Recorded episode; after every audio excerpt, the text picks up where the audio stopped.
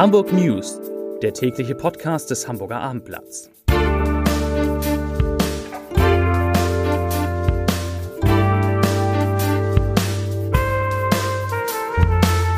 Herzlich willkommen. Mein Name ist Lars Heider und heute geht es um die Frage, was die Ausrufung der zweiten Alarmstufe des Notfallplans Gast durch Bundeswirtschaftsminister Robert Habeck für Hamburg bedeutet. Weitere Themen. Eurowings reduziert die Zahl seiner Flüge ab Hamburg, die Polizei sucht einen Messerstecher und Hamburg gehört wieder zu den 20 lebenswertesten Städten der Welt. Dazu gleich mehr. Zunächst aber wie immer die Top 3, die drei meistgelesenen Themen und Texte auf abendblatt.de. Auf Platz 3 Katastrophe. Die Flugodyssee einer Hamburger Familie. Auf Platz 2 19-Jährige an Bushaltestelle niedergestochen. Großwarnung der Polizei. Und auf Platz 1 Eurowings streikt Flüge, so stark ist Hamburg betroffen. Das waren die Top 3 auf abendblatt.de. Gas ist nach Worten von Bundeswirtschaftsminister und Vizekanzler Robert Habeck von nun an ein knappes Gut in Deutschland. Heute Vormittag hat der grünen Politiker die zweite Alarmstufe des Notfallplans ausgerufen und hat dazu gesagt, ich zitiere, auch wenn aktuell noch Gasmengen am Markt beschafft werden können und noch eingespeichert wird, die Lage ist ernst und der Winter wird kommen. Zitat Ende.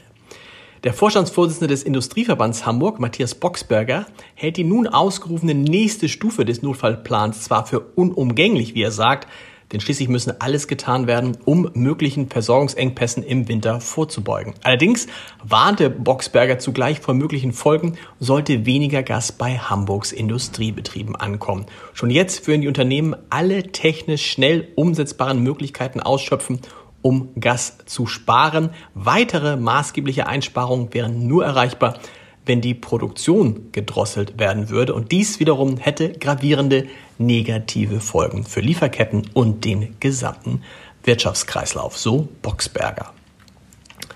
Vor zwei Wochen kündigte der Lufthansa-Konzern an, den Flugplan im Juli auszudünnen. 900 Flüge sollen bei der Lufthansa und mehrere hundert bei der Billigtochter Eurowings gestrichen werden. Nun steht fest, welche Hamburg-Verbindungen bei Eurowings davon betroffen sind. Der Fokus der Anpassung liege klar auf innerdeutschen Strecken, sagte Sprecher Matthias Eberle dem Abendblatt. Es solle Frequenzreduzierung auf den Strecken von Hamburg nach Düsseldorf, Köln, München und Stuttgart geben.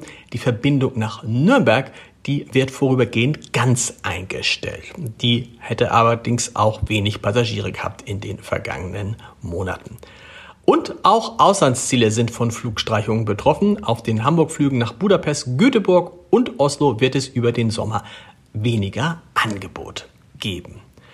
Einen Großeinsatz hatte die Polizei heute Morgen am U-Bahn-Bahnhof Mümmelmannsberg in Billstedt ist heute Morgen eine 19-Jährige von einem Unbekannten niedergestochen und lebensgefährlich verletzt worden. Die Tat ereignete sich gegen 6.20 Uhr an einer Bushaltestelle an der Kadinsky-Allee. Der Täter habe die Frau dort unvermittelt angegriffen und ihr diverse Stichverletzungen zugefügt, so die Polizei.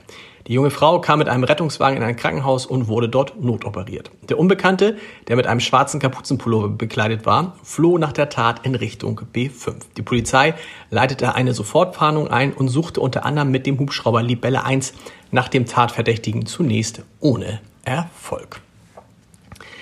Der Hamburger Hafen ist einmal mehr für 24 Stunden stillgelegt. Nach dem Scheitern der Tarifverhandlungen für die rund 12.000 Beschäftigten der deutschen Seehäfen hatte die Gewerkschaft Verdi ich habe das schon mal gesagt, zu erneuten Streiks aufgerufen. Und die begannen heute mit der Frühschicht. Und in Hamburg zogen rund 3000 Hafenarbeiter durch die City. Und die, die waren nicht nur gut zu hören, sie machten auch durch Böller, die sie zündeten, und Pyrotechnik auf sich aufmerksam. Die Stimmung, heißt es bei der Polizei, sei emotional geladen gewesen, aber der Verlauf war dann doch weitgehend störungsfrei. Nach der Aufhebung von Corona-Beschränkungen zählen mehrere deutschsprachige Städte laut einem Ranking wieder zu den lebenswertesten Metropolen der Welt. Im diesjährigen Index der britischen Economist-Gruppe, die heute veröffentlicht wurde, der heute veröffentlicht wurde, muss es heißen, nämlich der Index, gewann Österreichs Hauptstadt Wien erstmals seit Pandemiebeginn wieder den Spitzenplatz zurück, ist also die lebenswerteste Stadt. Die größten Gewinner im Jahresvergleich waren Frankfurt, Hamburg und Düsseldorf, also drei deutsche Städte. Die verbesserten sich um jeweils rund 30 Ränge und landeten auf den Plätzen 7 Frankfurt, Hamburg 16 und Düsseldorf 22, Platz 16 weltweit. Das ist gar nicht so schlecht. Zum Podcast-Tipp des Tages.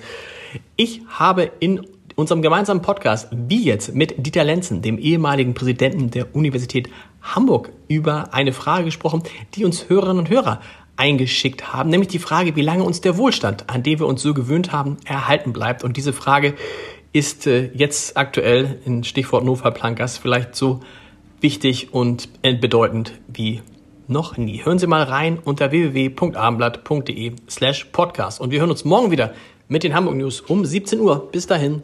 Tschüss.